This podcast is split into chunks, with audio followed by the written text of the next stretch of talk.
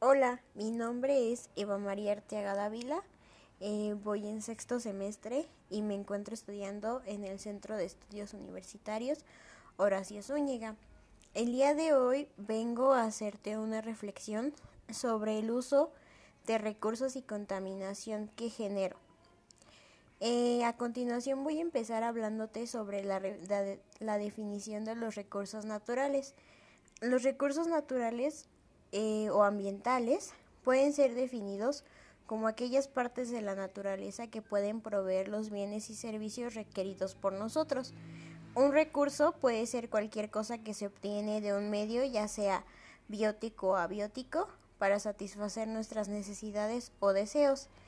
Eh, los tipos de recursos naturales se clasifican en tres, eh, los renovables, los parcialmente renovables y los no renovables.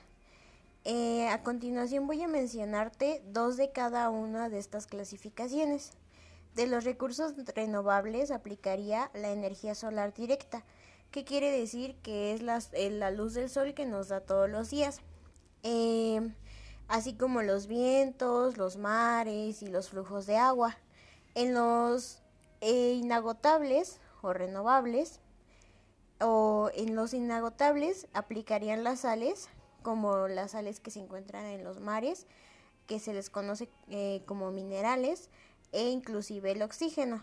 En los no renovables, que son los que obviamente ya no se les puede dar como un uso, que ya no tienen como un uso más práctico o más eh, orgánico, que serían los combustibles fósiles y los, y los minerales. En, em, en la siguiente parte voy a hablarte sobre cómo contribuyo al deterioro ambiental y cómo, cómo hago que soy consciente de que se está contaminando o que se está haciendo un mal uso de estos recursos. Cuando tú te das cuenta que estás haciendo un mal uso de estos recursos, puedes empezar dándote cuenta porque la mayoría de estos recursos se van perdiendo o se dejan de usar eh, se deja de usar frecuentemente. Eh, ¿Por qué lo haces? Creo que es inconsciente o a la vez consciente porque pues obviamente son cosas que pues sabes que están mal pero pues terminas haciéndolas. Entonces yo creo que es como como parte y parte, como que es de manera consciente y de manera inconsciente. Yo creo que me informo de manera mmm, pues leve.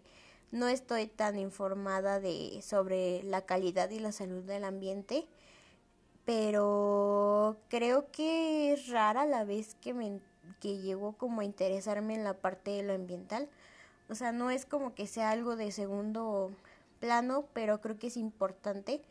Y además porque, por ejemplo, en las escuelas, pues simplemente se te habla como por encima, ¿no? No se te habla como, eh, no sé, ciertos grados de contaminación que tiene la tierra o el ambiente y pues obviamente tú te quedas únicamente con lo que sabes y no, no buscas más porque si no se te hace interesante pues es obvio que no lo vas a buscar.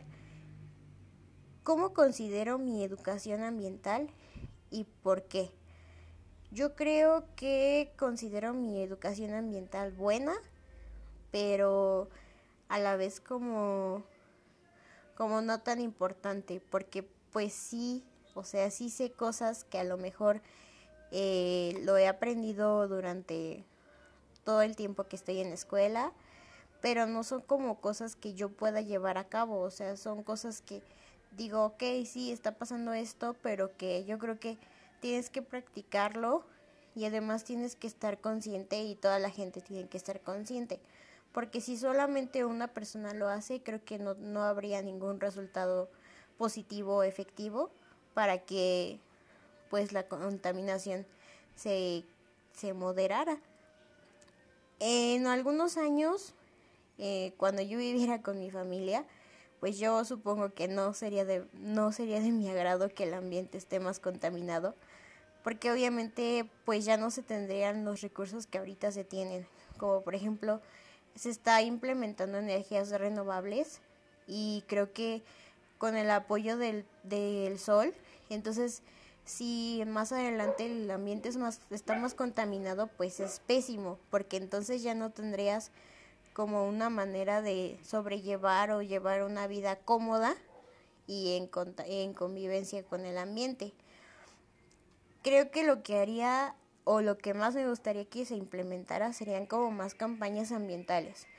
O sea, como que de un tiempo para acá las campañas ambientales han pasado como a segundo plano y ya nadie las hace y están más preocupados sobre, no sé, cosas materiales como las carreteras, los alumbrados y todo eso, pero no están enfocados en la parte de lo ambiental y no se les está dando un mantenimiento a los parques, a los, por ejemplo, a los bosques, a los, por ejemplo, eh, las personas que viven en ciertos cerros o en ciertos ranchitos que tienen pues contacto con la naturaleza directamente, a ellos no se les proporciona como algún alguna forma para que ellos puedan cuidarlo.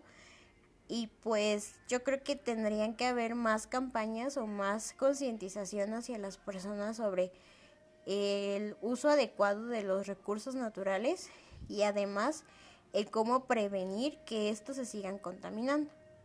Y hasta aquí sería mi podcast. Muchas gracias.